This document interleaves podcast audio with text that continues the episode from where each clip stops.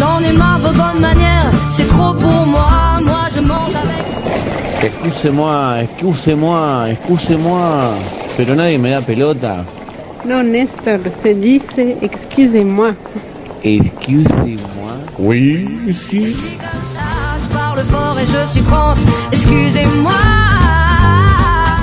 Clases de francés, individuales y grupales. Todo online. Teléfono 11 33 49 23 62. ¿Haces lo que él quiere para que no se enoje? Si te dice que no, es no. No la obligues. Se pone agresivo cuando te pones linda y dice que es porque te cuida. ¿La amenazás para que no te deje? No lo hagas. No somos dueños de nadie. No quiere que trabajes, ¿no? Dice que es mejor que te quedes en casa. Le hablas mal de sus amigos, de su familia.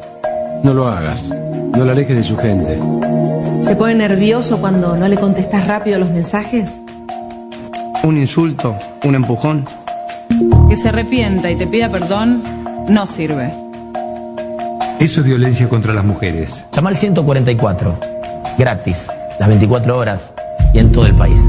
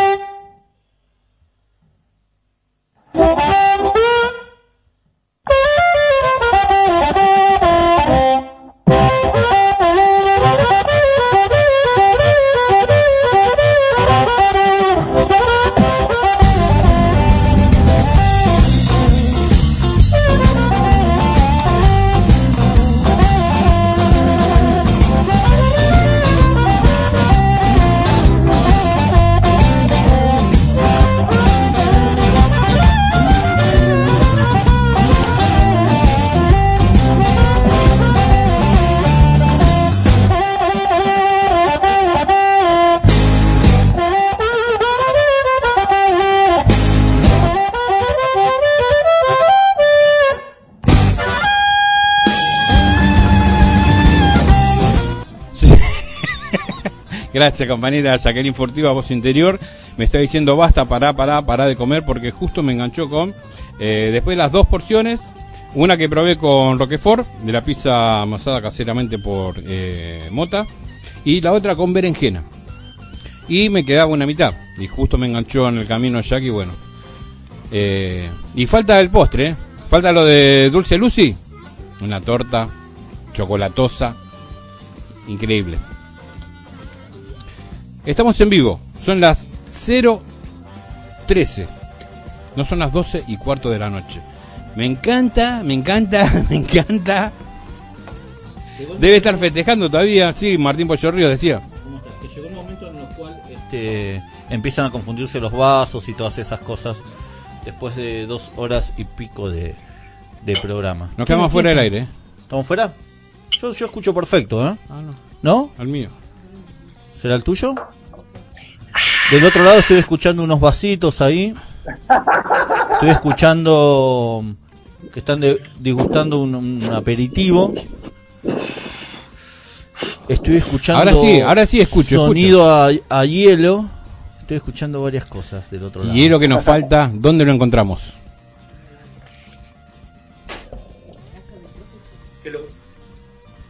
En, en la localidad de, de Gregorio de, de la Ferrere. Aquí no, no, no. eh, yo que no escucho. Si me tocas el cablecito a través de. El de la- ahí está. Ese cablecito acá. Ahora sí. Ahí estamos. Sí, Buenas noches, ahora sí. profe. Buenas noches, ¿cómo andan compañeros queridos? Tanto tiempo, profe. ¿Cómo le va? ¿Cómo anda? ¿Bien? Bien, bien, después de algunas eh, situaciones caóticas, acá Es verdad. regresando. Es verdad, contamos que el viernes pasado, bueno, estabas a full, a full con el, todo el tema de, de exámenes, de calificar, de recibir notas, de recibir WhatsApp. Sí, y el anterior me había me metieron caño y me chorearon el coche, así que estoy Con todo viniste. estoy con todo, sí. Viniste Así que, con bueno. todo. Un 2020 como para el olvido, y eso le agregamos, que- le agregamos es la ley de COVID. la calle y tenemos que es la ley del más fuerte. Mota, Seguro. un poquito más de volumen, por favor, Para, de Chelo. para empezar con todo este la- su participación aquí en, en- en- en nuestro programa, porque creo que es de todos ya a esta altura de la vida. Obvio, no hay duda. La pregunta es la siguiente. ¿Usted es docente por vocación o porque fracasó en la vida? Está viejo y es zurdo. Iba a ser más difícil No, cuando. Yo siempre quise ser actor de películas porno, ¿viste? Eh, fue lo primero que quise ser, ¿viste? Sí. Y, Y es verdad, yo, yo sé porque lo has contado más de una vez en el programa que eh, tu vocación era eh, actor porno, pero bueno, no... Sí, desde chiquito cuando, ¿Te da cuando íbamos al para baño, actor porno, profe Chelo? nos medíamos, nos medíamos la, la, la- los miembros y todo me dije, y yo tenía, había una regla que decía que según el tamaño a qué te tenías que dedicar. Y bueno, a mí me tocó ser docente, boludo. Está bien, fracasaste, entonces sos este, de la parte de, de los que fracasó. Bueno, pero afortunado en el Está amor. bien. Lo, lo importante es que haya sido sincero. Eh, para el que no lo conoce, del otro lado estamos hablando con un docente fracasado, docente zurdo, ya. docente señor un señor mayor que este se niega o se, se negó durante casi todo el año a dar este las clases por por Zoom. Eh, pero este igual lo queremos es nuestro compañero eh, y, y apreciamos su, su participación No. aquí con nosotros. Yo, ¿Cómo estás, eh, amigo? Este es, un perso- este es un personaje para la radio. Yo no- lo que hago acá no lo hago en la vida. O, o- este es el profe Chelo, no soy el, el profesor Javier. Hay que vos- Pero ojalá uno- uno- ojalá uno- uno- hay géneros discursivos y adecúa el, el discurso dependiendo del ámbito de circulación. Igualmente- Entonces yo no, no soy el mismo. Este es un personaje mío. Pero si este personaje me da una, eh, una clase así. vieja. Pausa, pausa, chile, pausa. Hace dos semanas que no está al Qué aire. ganas de salir respirá, al aire. respirá, amigo. Lo quiero saludar, me lo siguiente, Lo que escucho bien a usted. ya me, me olvidé de lo que te... Para, para, para, para, para. Nos ordenamos, nos ordenamos. ¿Escucha bien? Te quiero, lo quiero saludar a él porque hace mucho que no lo saludo al aire. ¿Cómo estás, profe? A los profes, porque ahí está también el profe Walter, veo. Escucho ahí de fondito. Se escucha esa voz tan amigable. ¿Cómo están ustedes? De- Estamos de primera tomando un vinito. Hice fideos, hice fideos caseros. Muy Y bien. una salsa espectacular con locoto. Qué bien, qué bien. Ah, profe. picantito Salsa estás. con pollo y locoto. ¿Y lo acompañaron con qué? ¿Con qué, Cha, cha, cha, con qué tipo de vino? Estamos tomando.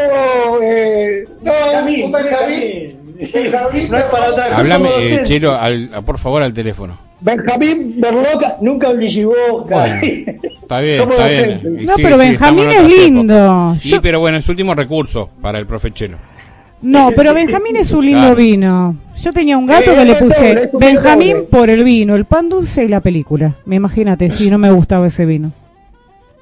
¿Qué te iba a decir? Bueno, No, profe, bueno, más tema- allá de, de- de todo esto, obviamente genera todo una... eh, genera bronca, ¿no? Estos dichos de alguien responsable de las decisiones eh, en el ámbito de, de la educación.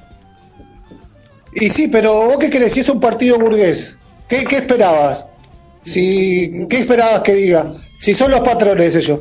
Eh, los romanos no querían a los espartacos. No, Los- seguramente los lo- crucificaban por ahí cabeza lo, abajo. lo que impacta es que eh, el pensamiento, viste, tan eh, oscuro no tiene ningún problema de decirlo en público Claro. hoy en día. Eso, es lo que reservados. llama la atención. Están reservados, loco. Sí, e- es que lo que pasa es que los políticos te venden una, una cuestión como que hay democracia, que vos tenés eh, la educación es gratuita, que es mentira, porque por la educación tuvimos que pelear y hay sangre derramada, gratuita las pelotas. A mí me cobran IVA por cada producto que yo que yo voy a comprar un 21%, a mí me cobran el impuesto al salario, a todos le cobran el impuesto al salario.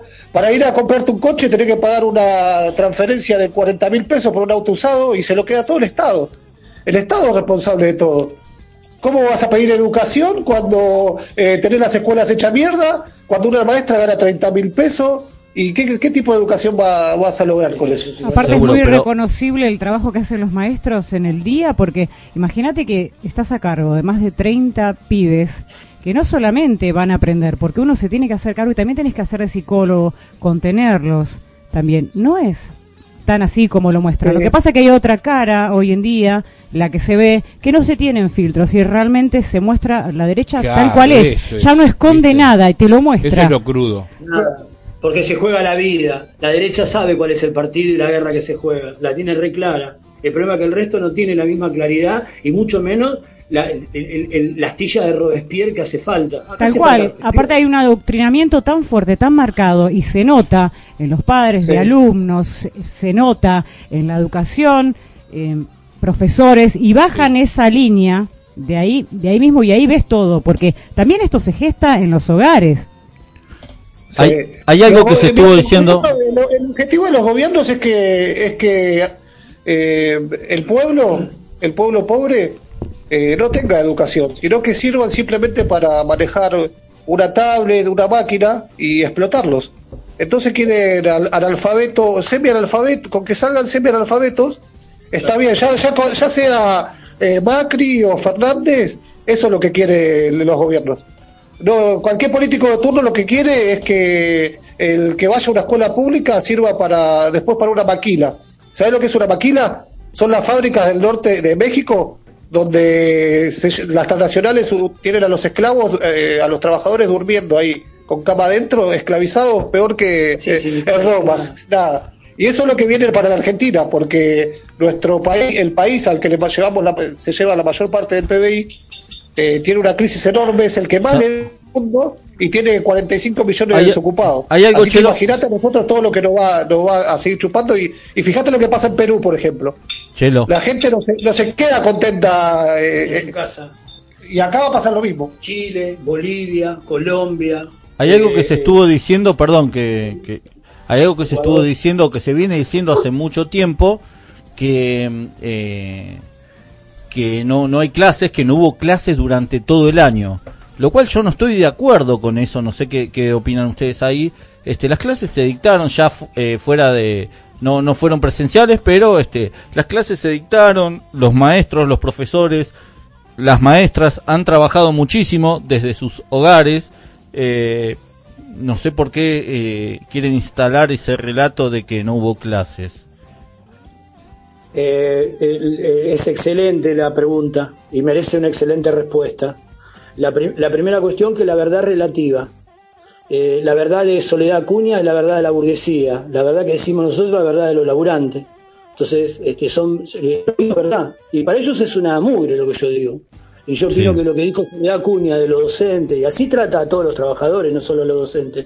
Vos te imaginás, si a los docentes los trata así, ¿cómo va a tratar al carpintero? ¿Cómo va a tratar al barrendero? Al tipo que levanta cartones, que recicla, etcétera, etcétera, imagínate. Bueno, así tratan a la sirvienta en la casa. Este, y yo soy la sirvienta.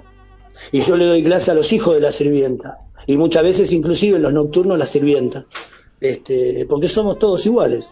Esa es la verdad. Igual no para no para de sorprenderme esto, este, eh, los políticos, ¿no? O algunos políticos no dejan a mí personalmente de sorprenderme la caradurez que tienen a salir a, a decir, a relatar, a comentar algo que sucede, eh, qué sé yo. Este, y- mirá, sin ir más lejos, se me viene a la mente, este, uno sabe de qué lado está parado, ¿no? De, de, de la grieta que es eh, ¿De sin qué duda lado de la mecha te encontrás? Existe la, la- esta grieta. Eh, ¿Cómo sale? ¿Cómo mucha gente sale? Bueno, no hablemos de la gente de- desde el desconocimiento, pero que sí mucha gente sale a defender, hablo de los políticos, eh, a los que les están pidiendo este, este aporte solidario, esta, esta especie de cuota, de cuotita mensual, cuotita digo porque es un porcentaje mínimo eh, a la guita que tienen, este, y, cómo salen este, los políticos a defenderlos. Es, es interesante porque en, en un país donde, o mejor dicho, en un mundo donde el epicentro de la crisis no es Tanganica, no es el polo sur o el, o el polo norte o el Ecuador, el, el- el eje, eh, el epicentro de la crisis capitalista mundial es Wall Street. Entonces, este, esto no es joda, esta es la crisis, no es la crisis, es la crisis. Eh, eh, y el la con, con mayúscula gigantesca.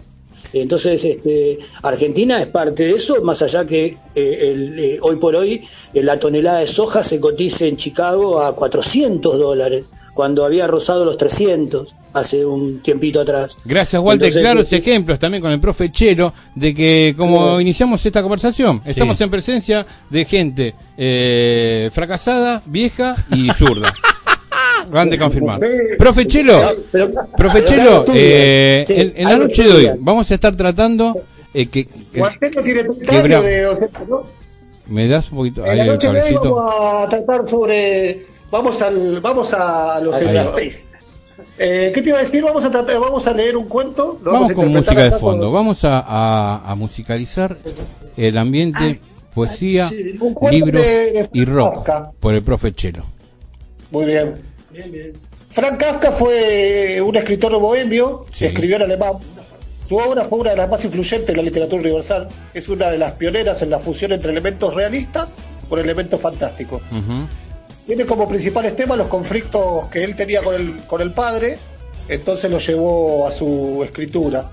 Eh, otro de los temas principales de lo- eh, a los que él eh, recurre son la ansiedad, el existencialismo, la brutalidad física y psicológica, la culpa, la filosofía del absurdo y la burocracia, que es del que vamos a, a hablar hoy. La burocracia. Sí. Eh, vamos, a vamos a ir directo, yo quiero compartir con, con los oyentes Sí, qué eh, literatura. Entonces, directamente les comento un poco quién fue el autor, pero me gustaría que, que ustedes disfruten de una historia que le vamos a leer acá entre tres docentes fracasados.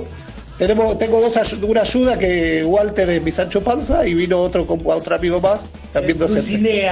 No podíamos con El dos el el y ahora Toscanito son vino. tres. Claro, el Oki Toscanito, que ya lo- lo- un viejo amigo de Expreso Rock. Lo imagino. Sean breves, muchachos, esto es en vivo. Dale. Ah, dice, ante la ley hay un guardián que protege la puerta de entrada. Un campesino se acerca a él y le pide permiso para acceder a la ley. Pero el guardián dice que en este momento no le puede permitir la entrada. El hombre reflexiona y pregunta si podrá entrar más tarde. El guardián le dice, es posible, pero no ahora. Como la puerta de acceso a la ley permanece abierta como siempre y el guardián se sitúa a un lado, el hombre se inclina para mirar a través del umbral y ver así qué hay, qué hay en el interior. Cuando el guardián advierte su propósito, ríe y dice,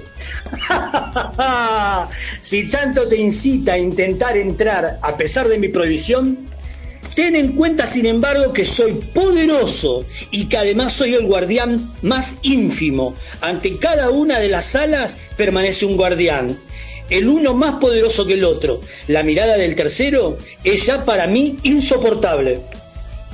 El hombre procedente del campo no había contado con tantas dificultades. La ley, piensa, debe ser accesible a todos y en todo momento. Pero al considerar ahora con más exactitud al guardián, cubierto con su abrigo de piel gigante, al hombre con su enorme y prolongada nariz, la barba negra, fina, larga, tártara, decide que es mejor esperar hasta que reciba el permiso para entrar.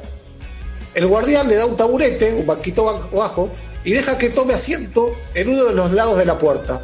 Allí se per- permanece sentado días y años. Hace muchos intentos para que le inviten a entrar, y cansa el guardián con sus súplicas. El guardián le somete a menudo, a cortos interrogatorios.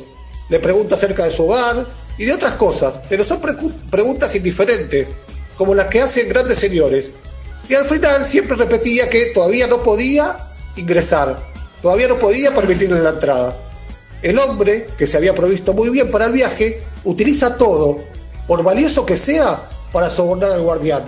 Este lo acepta todo, pero al mismo tiempo dice, Solo acepto para que no creas que has omitido algo. durante los muchos años que estuvo allí,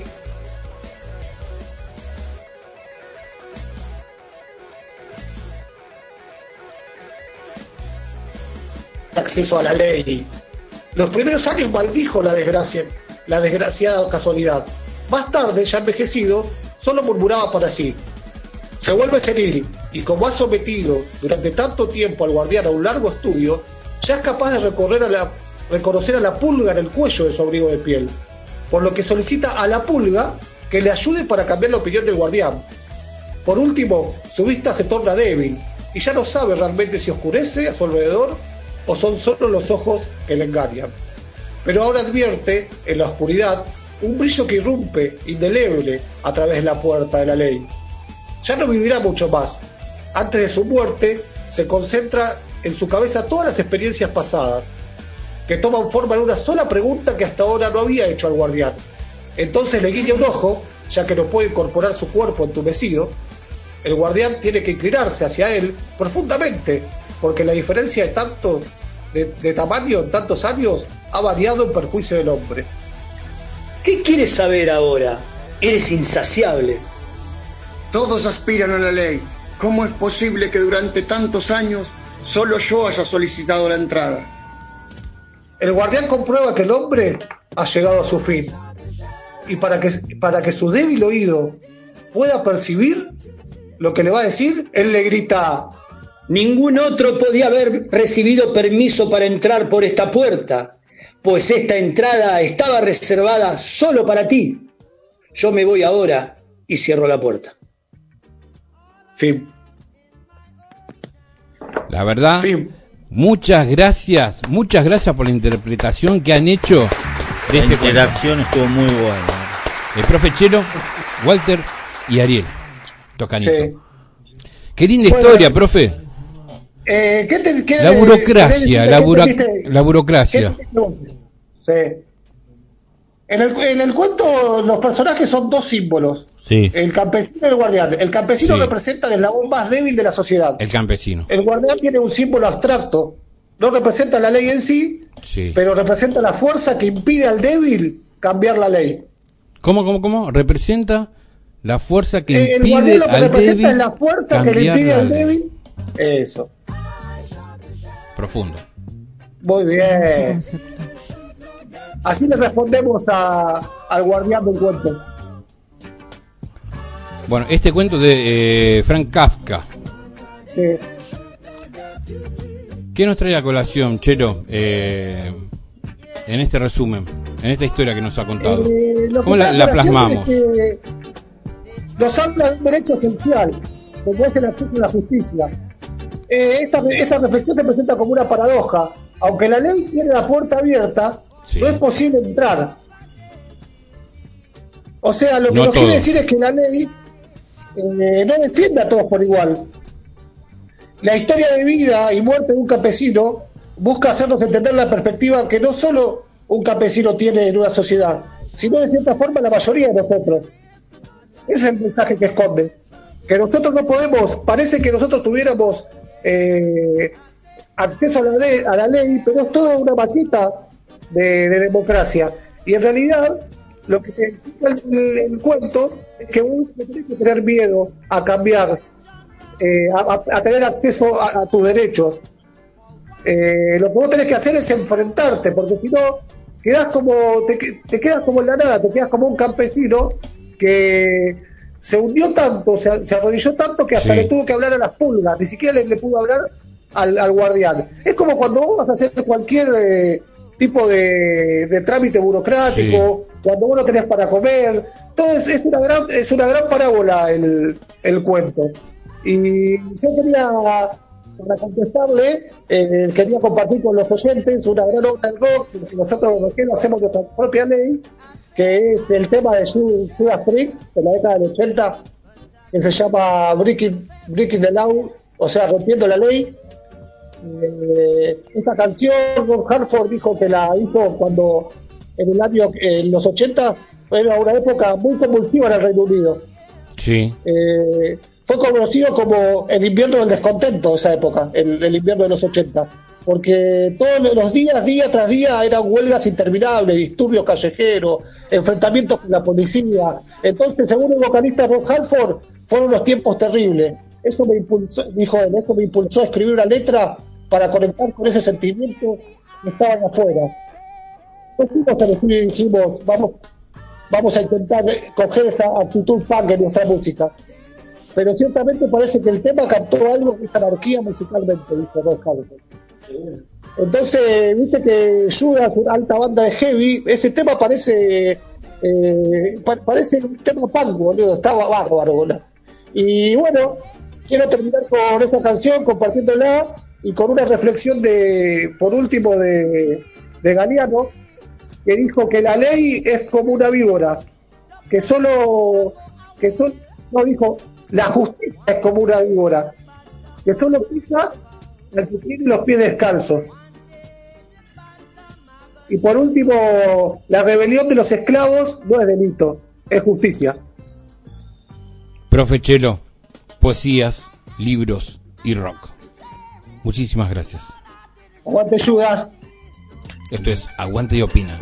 Rockeando la pandemia, la versión cuarentena de Expreso Rock.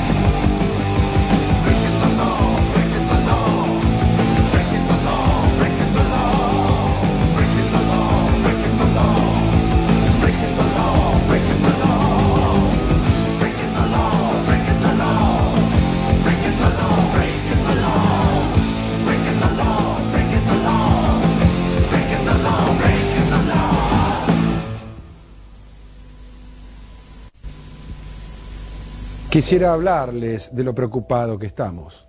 ¿Por qué? Por lo mal que hablan nuestros jóvenes en estos días. Veamos otro ejemplo. Ahora le tenés que decir a esa persona que está a tu derecha que no sea tan tonta porque de seguir con esa actitud puede ocasionar problemas. Eh, recatate, Pancho, que puede pintar bondi. Rescatate, Pancho. Eh, recatate. Rescatate, Pancho, ¿por qué? ¿Por qué hablas así? ¿Por qué hablas así? Friday, baby. Y llega Aguanta y Opina. Viernes, 22 horas.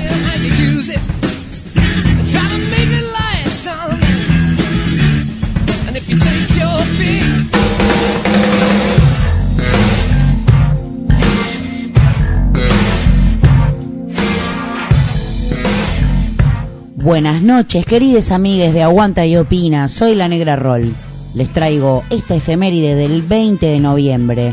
Y de fondo estamos escuchando un gran doblez ante último tema del disco Don Lucero, noveno álbum de estudio de Luis Alberto Spinetta como solista, grabado y lanzado el 20 de noviembre del 89. La tapa es un dibujo de Spinetta en un fondo negro, una cara de forma humana brillando en un tono azulado a la manera de un planeta o una estrella humanizada. El dibujo fue hecho con una computadora Commodore. Spinetta había estudiado dibujo y pintura en la Escuela de Bellas Artes y dibujaba cotidianamente. La tapa del primer disco del álbum de Almendra El célebre hombre de la tapa u hombre de la lágrima fue un dibujo suyo. Hasta ese momento también había hecho el dibujo de la tapa del álbum El tiempo es veloz de David Lebón. Luego haría también el dibujo de la tapa de su propio álbum Una mañana. Los intérpretes de este trabajo son Spinetta en guitarra y voz y programación, Juan Carlos Mono Fontana en teclado, Horacio Chofi Faruolo en teclado y también Didi Goodman como invitado en teclado, Guillermo Arrom en primera guitarra, Javier Malosetti en el bajo y J. Morelli en batería. Fue presentado en diciembre del 89 en el Estadio Obras Sanitarias. Luego de Tester de Violencia, un álbum conceptual diseñado para provocar una reflexión sobre la violencia, poniendo al cuerpo en el centro, Spinetta buscó hacer un álbum que se orientara en la dirección inversa. Parafraseando su propia reflexión, si Tester había sido un álbum para pensar, Don Lucero era un álbum para sentir. Fue el primer álbum grabado en el estudio que el flaco instaló en su casa. Originalmente, ese estudio se llamó Cinta Calma. Luego tomaría el nombre de la diosa salvaje cuando lo ampliara y tecnificara como respuesta a la conducta conflictiva de las empresas discográficas. El título de este trabajo tiene que ver tanto con la electricidad en su significado musical como con la luz, símbolo, este último, central de la obra spinetiana. En una entrevista con Fernando Bravo, coincidente con el lanzamiento del disco, el flaco confirmó que el título de este trabajo se refiere a la luz y precisa que la palabra don está usada en el sentido de gracia o habilidad. Originalmente Spinetta había pensado en titular el álbum con el nombre de Segva, la empresa estatal de electricidad que prestaba el servicio de luz en el Gran Buenos Aires.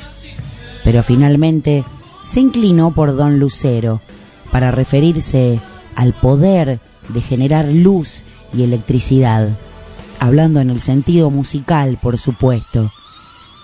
Y ahora nos vamos a despedir hasta nuestra próxima cita efeméride, escuchando uno de los puntos definitivamente más altos de este álbum, que es su segundo corte y se llama Fina Ropa Blanca. Bon appetit, amigues. Hasta la próxima.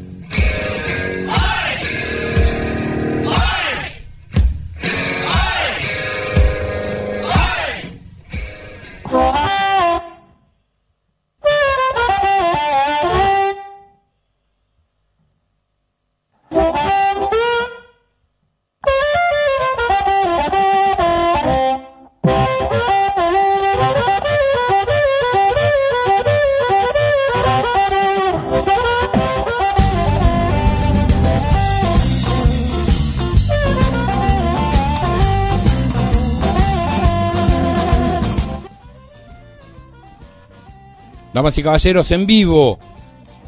Aguanta y opina. Roqueando la pandemia. Estoy yo solo. no hay nadie más en el éter. 49 minutos Estás vos solo, me dijo Mota, el operador. Fue fuerte, ¿eh? Fuerte. ¿Y la gente dónde está? ¿Ahora sí? Ah, bueno. 49 minutos, decía. 49, 50 minutos pasaron de las 12 de la noche. Ya de este sábado 21 de noviembre. 21. Uy, me mató el oído, boludo. Qué necesidad. El oído. Yo pensé que el cerebro era. Qué necesidad. Tenemos para presentar un nuevo episodio de Rock is Here. En este Sí. caso te vamos a traer eh, el Finsbury Park. Como para que tengas idea, el festival de Madstock, el show del reencuentro de Madness en 1992. O cuando Morrissey abandonó el escenario luego de pelearse con parte del público. El Sí. mismo lugar, el Finsbury Park, donde fue uno de los primeros parques construidos en la era victoriana de 1869, donde pasaron un montón de cosas más que nos va a contar ahora Marcelo Lamela en un nuevo capítulo de Rock is Here. Esto es Aguanta y Opina.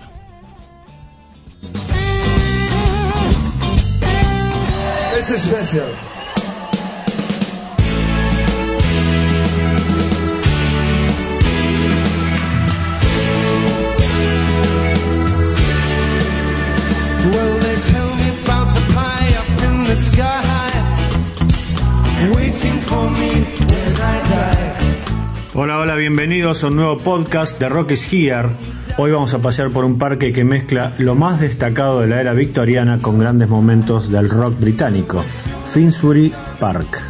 Soy Marcelo Lamela, bienvenidos a este, un nuevo capítulo de Rock is Here en Londres.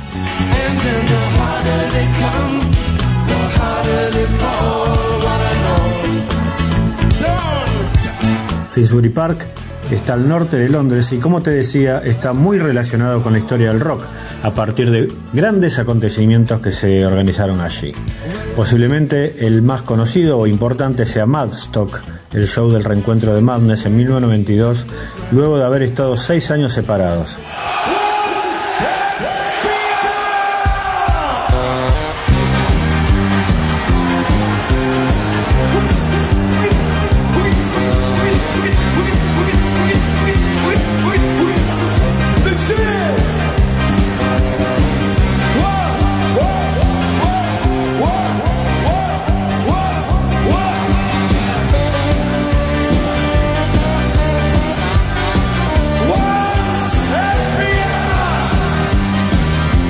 En ese evento, que tuvo lugar los días 8 y 9 de agosto de 1992, se registró un disco doble en vivo con 18 canciones. También tuvo su versión individual en DVD, pero también fue incluido en el box set A Guided Tour of Madness.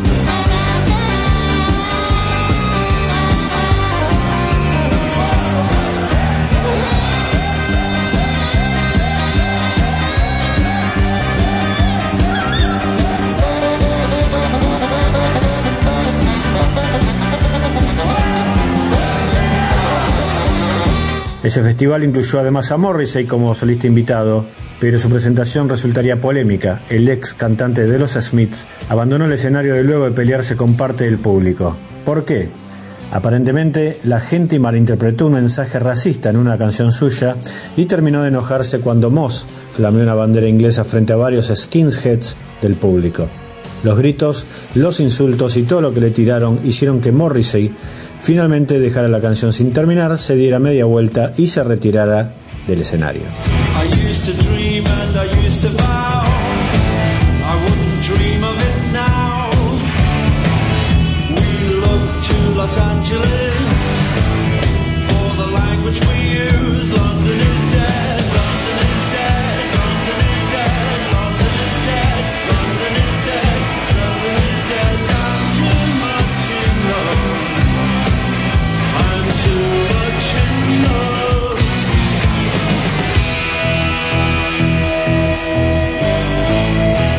Finsbury fue uno de los primeros parques construidos en la era victoriana. A mediados del siglo XIX, los londinenses viajaban hacia allí para escaparse un poco del ruido y del movimiento de la gran ciudad. En la zona abrieron varias casas de té alrededor de un lago artificial y, por supuesto, algunos pubs. El parque fue oficialmente inaugurado en 1869. Para llegar hasta ahí podés tomarte el subte. Las líneas Victoria o Piccadilly te dejarán en el extremo sur del parque. Desde Trafalgar Square, por ejemplo, serán aproximadamente unos 20 minutos. Y si preferís pasear viendo los barrios, tomate el bus número 29.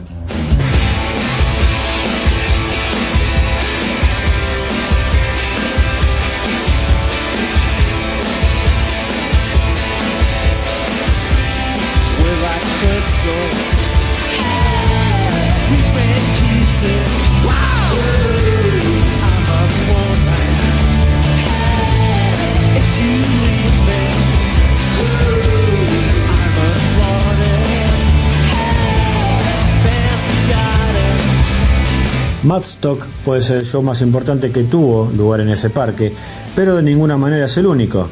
Allí se presentó New Order en 2002, por ejemplo, para grabar el DVD 511. Y otros que dieron importantes conciertos son, entre otros, Bob Dylan, Oasis, los Buzzcocks, Kiss, Limp Bizkit y Arctic Monkeys.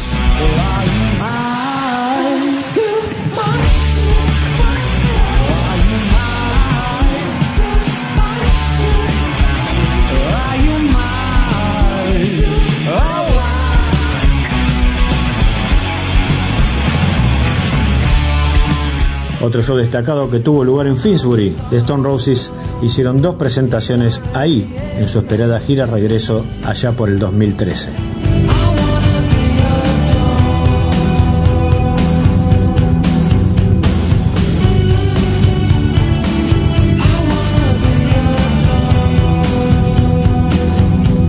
Y atento con esto, el primer show registrado en la zona de Finsbury Park fue de Jimi Hendrix en 1967, pero en realidad no fue en el parque, sino en el Finsbury Park Astoria, un cine y teatro ubicado a una cuadra del parque luego llamado The Rainbow.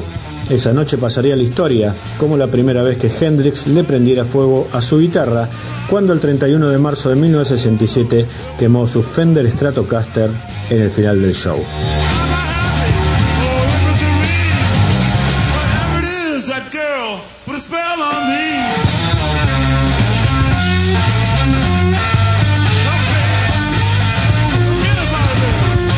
Durante la Segunda Guerra Mundial aprovecharon el terreno del parque para utilizarlo como campo de entrenamiento militar. Incluso instalaron allí varios cañones para defenderse de los ataques de la Fuerza Aérea Alemana, que como sabrás bombardeó Londres en varias oportunidades.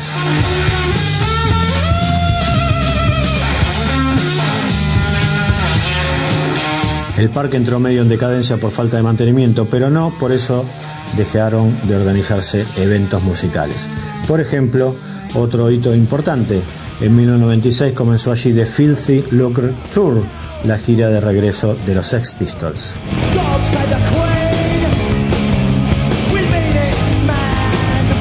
Antes de despedirnos, te invitamos a que te suscribas a nuestro podcast para recibir todos los episodios, también a nuestro canal YouTube y a que nos visites en rockyciar.com, nuestra web, donde detallamos los tours musicales que organizamos en la capital inglesa, Manchester y Liverpool.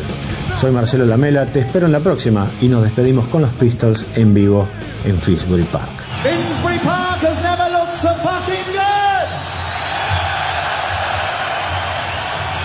Any journalists out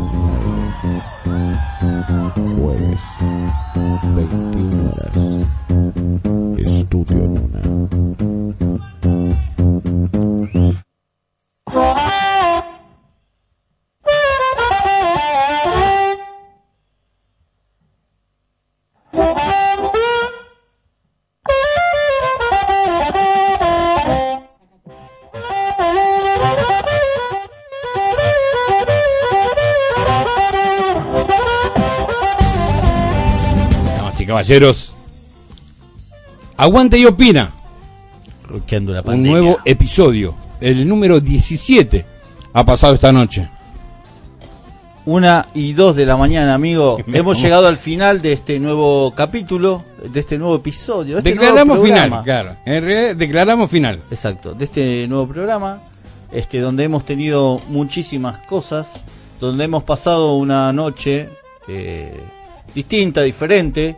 Quiero agradecer personalmente a la gente que, que nos escuchó, a la gente que estuvo del otro lado haciéndonos el aguante, Como siempre, muchas gracias. a la gente de siempre, a los que nos escuchan todos los viernes, viernes tras viernes, a los nuevos, a los que se van incorporando a través de, de esta señal que es Estudio Nuna, que nos da la posibilidad de salir al aire en vivo todos los viernes a partir de las 22 horas. Eh, así que simplemente quiero agra- encanta, agradecer, agradecer a toda la gente. Eh, mañana les, quiero recordar a partir de las 14, tiro al aire, programa conducido por nuestra amiga, la negra Natalie, Natalie Caruso, y la participación de nuestra querida voz interior, Jacqueline Furtiva. Nada más, creo que no tenemos más nada para decir, solamente agradecimiento. Hemos pasado por muchos momentos, hemos tenido muchísimas cosas. Eh, tuvimos la vuelta de, del profe Chelo después de dos semanas, tres semanas, después de muchísimas cosas que La Chelo que- Company, Exacto. porque hoy su- representaron. con Walter y toda la banda. Eh, hemos tenido efemérides, hemos, hemos tenido en vivo leyendas urbanas, hemos tenido noticias del mundillo rockero. Eh, creo que he sido feliz un nuevo viernes, lindo, así que quiero agradecerles a, a mis compañeros también por, por brindarme la posibilidad de, participar en este programa que se llama Aguanta y Opina, el cual hacemos con mucho amor. Así que muchísimas gracias a todos los que están del otro lado. Gracias compañero. Gracias, gracias, gracias Jaque. Bueno amigos, nos despedimos, muy contenta de estar en un nuevo programa con ustedes, como siempre compartiendo los viernes, me encantan los viernes, seguimos rockeando. Mañana también, junto con la compañera, hoy no la tuvimos, pero siempre está presente la negra Roll. Mañana 14 horas, tiro al aire, muy agradecida, compartiendo con el operador Mota a través de estudionuna.com.ar. A mi querido Floyd y a mi querido Pollo, muchas gracias amigos. Seguimos próximamente nos vamos a estar viendo y oyéndonos en esto que me encanta, es una familia y uno lo toma como propio ya. Así que muy contenta por eso. Los dejo, gracias a toda la audiencia, a la gente que nos sigue, nos escucha y bueno, todo. Siempre seguimos haciendo el aguante a todo el rock and roll. Y un besito para todos y todes. Me dejaron sin palabras. Un episodio más de Aguanta y Opina, esta versión cuarentena de Expreso Rock. Damas y caballeros, hasta el viernes que viene, 22 horas, estudionuna.com.ar. Vamos rockeando un tema de cada uno. Primero, Little Rock and Roll, The Rolling Stones, por Kay Richard, este temazo que elegí. Deep Purple. Los Gatos. Esto fue Aguanta y Opina. Roqueando la pandemia. She's